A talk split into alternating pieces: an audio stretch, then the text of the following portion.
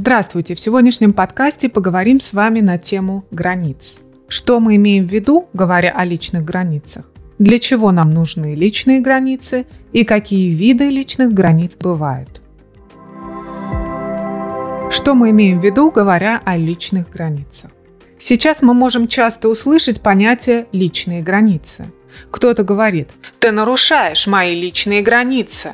Давайте поговорим об этом поподробнее. Кто-то считает правильным, что устанавливать границы с другими людьми верно и нужно, а кто-то считает, что это неправильно и не обязательно, потому что воспринимает понятие границ так, что других нужно держать подальше от себя – а некоторые, бывает, используют личные границы как наказание для другого.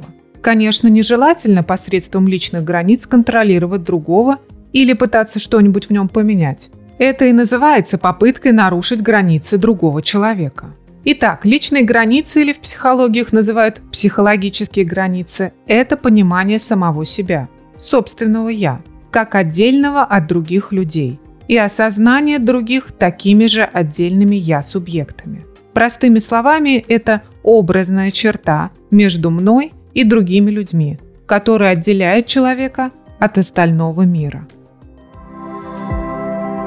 Для чего нам нужны личные границы? Обозначая личное пространство, мы можем поддерживать здоровые взаимоотношения и ощущать безопасность с окружающими – когда человек устанавливает личные границы, это не попытка оттолкнуть себя от окружающих. Это определение того, где находится та грань, которая ведет ближе к нам, и того, как другим людям лучше к этой грани подходить. Что я имею здесь в виду?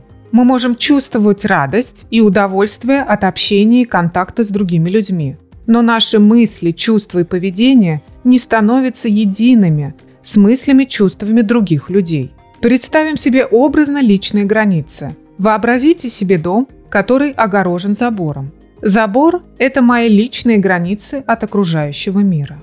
Дом – это мое «я», как физическое тело, так и мой разум.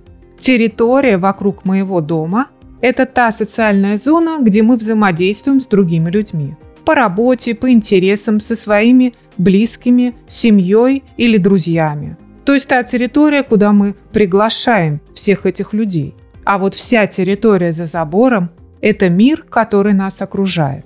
И мы всегда решаем, кто может приходить к нам на территорию и кто может близко приближаться к дому, то есть к нам самим.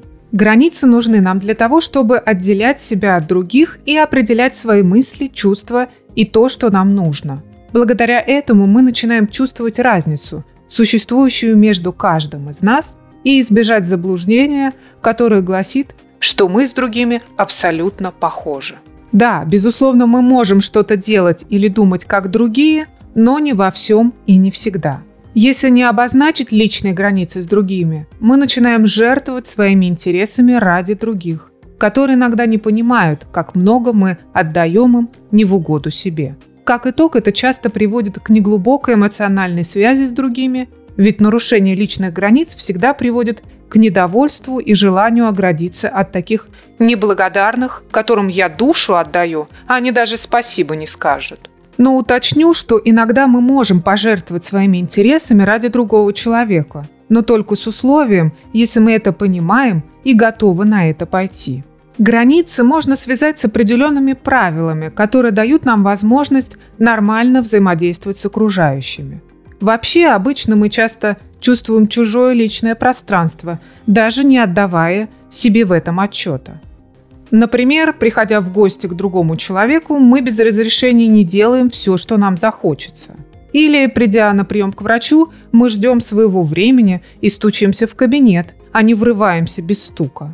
В таком поведении ощущается атмосфера безопасности, где нам приходится соблюдать определенные правила, уважать пространство других – и их время. Все это мы делаем, используя границы. Теперь давайте поговорим, какие виды границ бывают. Проблемы начинаются тогда, когда наши границы становятся слишком проницаемыми, либо слишком жесткими по отношению к другим людям. Когда границы жесткие, это означает, что они почти не могут меняться, даже если обстоятельства этого требуют. Например, людей с такими границами называют изолированными, скрывающимися в своей раковине.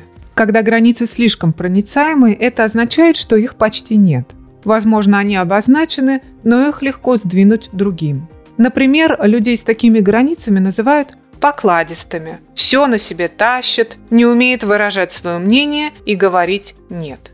Когда границы гибкие, это означает, что человек учитывает сложившуюся ситуацию, свои потребности, предполагаемые результаты и, учитывая все это, готов решать возникающую задачу. Например, таких людей называют «крутым чуваком», когда любые проблемы и задачи так или иначе решаются или воспринимаются как некие неудобства. Обсуждение личных границ в основном сводится к тому, что именно мы говорим людям и как мы себя ведем. Но в этом вопросе есть важный аспект. Чтобы правильно устанавливать личные границы с окружением, нужно и с самим собой установить определенные правила. Их называют внутренние границы. Учитывать и создавать внутренние границы означает брать ответственность за себя, то есть принимать решения, которые будут брать во внимание собственные потребности, чувства и мысли. Примеры выстраивания внутренних границ бывают такими – мне некомфортно, когда много людей вокруг, поэтому я стараюсь избегать большое скопление людей и встречаться с небольшой компанией. Каждый раз, когда я сталкиваюсь с этими людьми, мне становится неприятно. Буду стараться меньше с ними общаться, только по необходимости. Даже если у меня работа в самом разгаре, я обязательно уделю время, чтобы успеть поесть. В этих примерах можно заметить, что человек обращает внимание на то, что ему нужно, и на их основе совершает определенные действия. Почему это нам нужно? Потому что, во-первых, вы не навредите своим потребностям, а во-вторых, вы не переносите на других свою усталость и недовольство. Если, например, я не поем, то я начинаю быть раздраженной и переносить это на окружающих людей. Дела делами, а обед по расписанию. Итак, внутренние границы – это все то, что нам необходимо самим чтобы нормально и комфортно жить. И если что-то начинает не хватать, то это начинает сказываться на нас самих и на окружающих нас людей. Ко всему этому еще и начинают вступать в силу внешние границы. Внешние границы проявляются, когда мы сообщаем другим о важных для нас правилах общения, которые помогут сделать взаимодействие успешным. Примеры выстраивания внешних границ бывают такими. На следующей неделе у меня по работе будет много встреч, поэтому вечерами мне нужно будет уделять время на подготовку к ним. Мне важно, чтобы в это время меня не отвлекали. Мы пойдем в гости к моим родителям, и мне не хотелось бы, чтобы мы сообщали им пока о нашей поездке. С помощью таких просьб мы подготавливаем другого человека и объясняем ему свое поведение. То есть это попытка сделать атмосферу отношений более спокойной для всех. Когда информируешь других о своей позиции, появляется возможность строить общение на принципе честности и уважения. Итак, сегодня мы поговорили о границах, о том, насколько важно не пренебрегать границами других, с кем мы взаимодействуем в нашей жизни. Границы связаны с тем, чего человек хочет, что ему нужно, какими он обладает возможностями и что считает для себя важным. Наше личное пространство – это наша индивидуальность и ее пределы.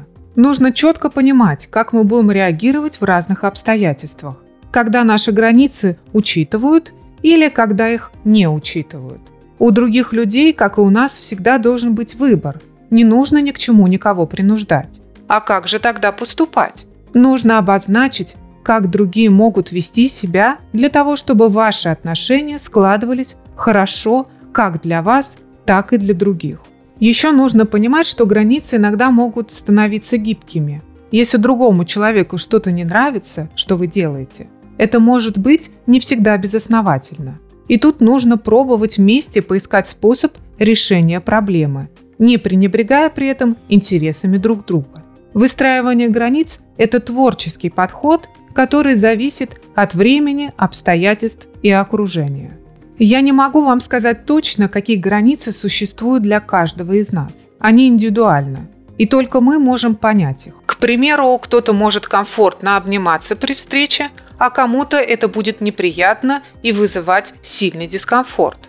Поэтому постарайтесь обратить внимание на себя и свое окружение, как вы взаимодействуете друг с другом. Это даст возможность взглянуть на то, что для вас приемлемо, а что нет. Подписывайтесь на подкаст, делитесь им с друзьями, если хотите. Удачи и хорошего настроения!